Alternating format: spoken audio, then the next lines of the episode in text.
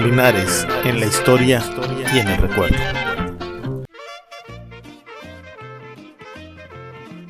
Temporada 1, episodio 22.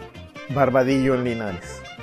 En el anterior episodio vimos cómo el licenciado Francisco de Barbadillo Vitoria, llegando y llegando, empezó a poner orden y hacer sentir su autoridad, y con ella fundó un pueblo de indios que llamó Nuestra Señora de Guadalupe, donde puso en práctica, con su gente técnica, aquella que había traído desde la Ciudad de México, todo un concepto urbano que después repetirá en San Felipe de Linares.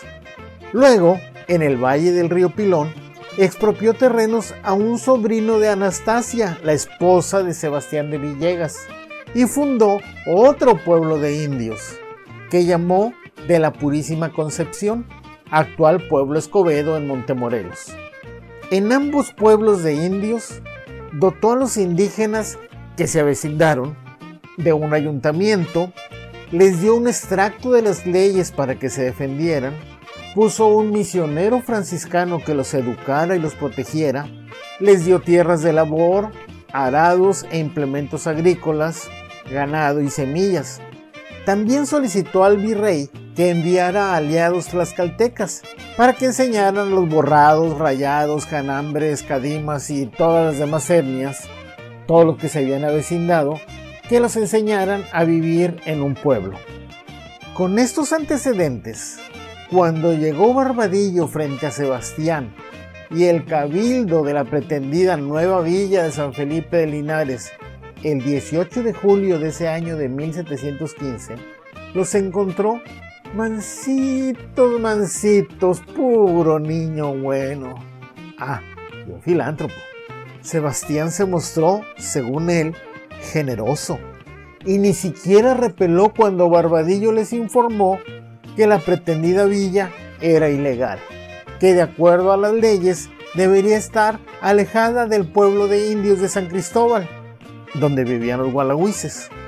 Todos, muy obedientitos, lo recibieron con un ofrecimiento de parte de Villegas.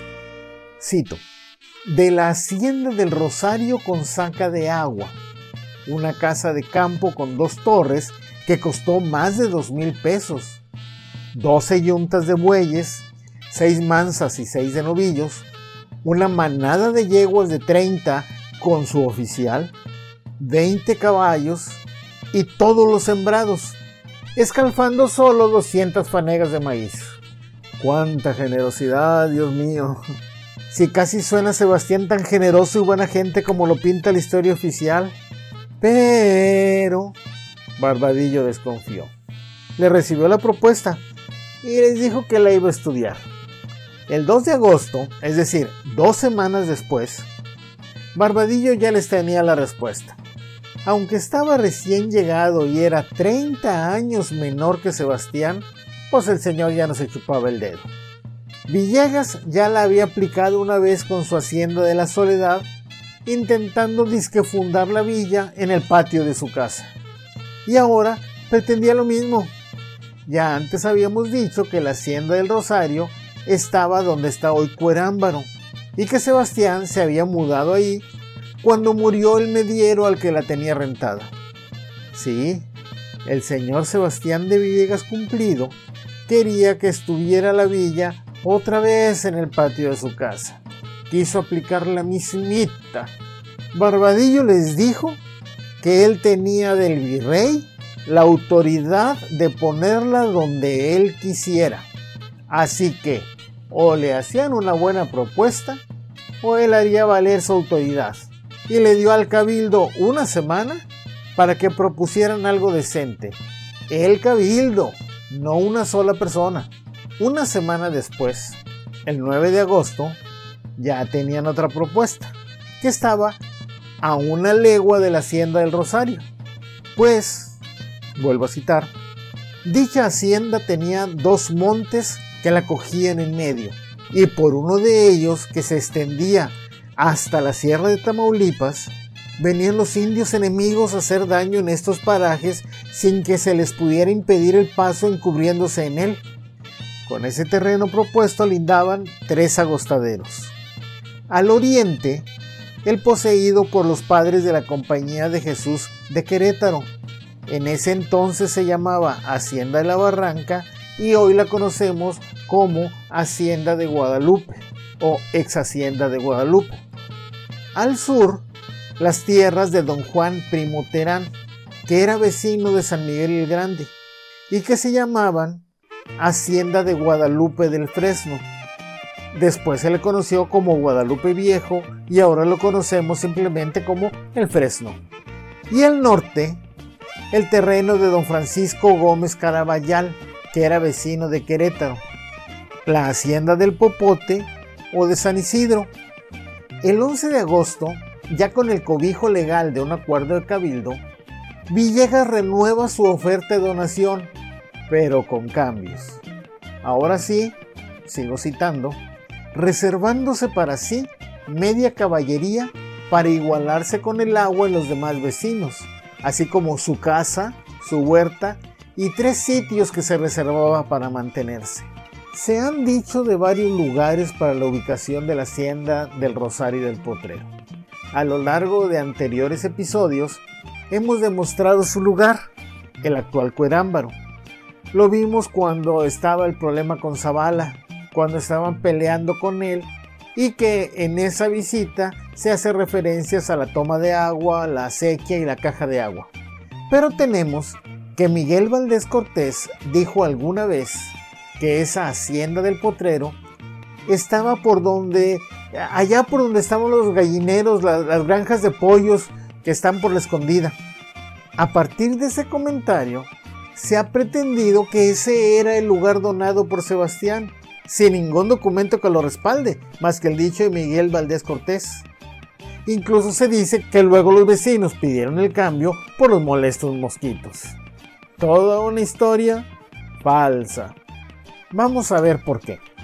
La hacienda se encuentra aguas abajo del lugar donde se ubicó la villa, actual ciudad de San Felipe de Linares, lo que haría imposible la oferta de darla con saca de agua como lo hace Villegas, ni modo que aventaran el agua para arriba cuando todavía no había bombas.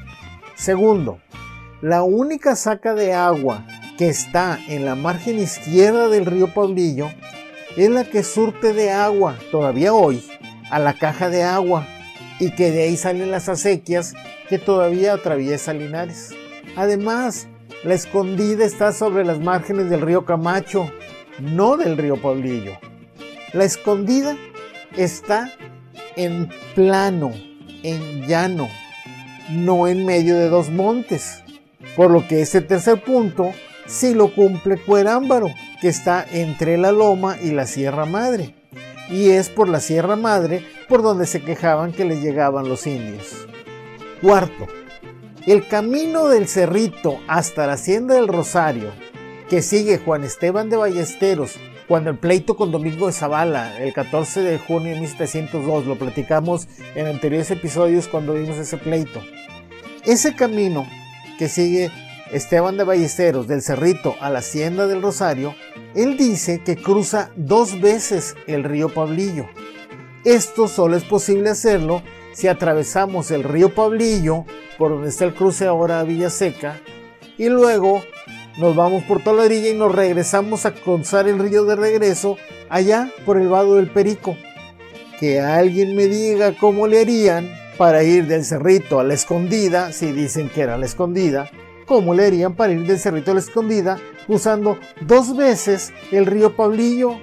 A ver, si quieren los espero aquí sentado porque se van a tardar. Y cuando alguien pueda hacerlo, que me avise y me diga por dónde le hizo y entonces yo me retracto si quiere.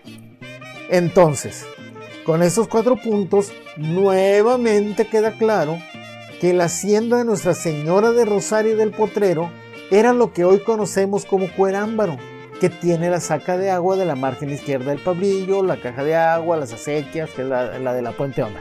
Con el toma y daca entre Barbadillo y Sebastián y todas las modificaciones hechas, el territorio de la Merced original de Villegas quedó dividido en tres partes. Primera, donde están su casa, su huerta y tres sitios que se reservaba para mantenerse. Esta parte es la loma, la Porfirio Díaz, que no es lo mismo que la loma, ya dijimos que la Porfirio Díaz es nueva y está abajo de la loma y la loma es la que sea por la caja de agua. Cuerámbaro y abarcaba el terreno que está desde allá hasta donde está el libramiento. Si quieren imaginarse pintar la raya, la raya quedaría de donde se divide la acequia, allí en la Puente Honda, por el callejón, y llévense la línea hasta los límites de la huerta de los Rizo. Por cierto, un saludo al exgobernador Sócrates Rizo, fiel seguidor de estos episodios. Gracias por escucharnos. Segunda parte del terreno, el llano donde está la ciudad ahora. No hay más que explicar. Y la tercera parte del terreno, que era de donde se iban a repartir tierras a los vecinos a razón de media caballería cada uno. De esta parte es donde Sebastián pide media caballería para igualarse en el agua con los demás vecinos.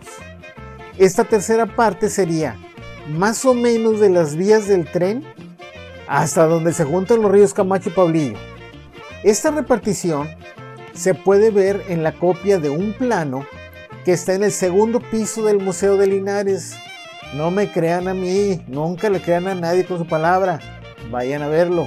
Visiten el Museo de Linares, excelente museo por cierto.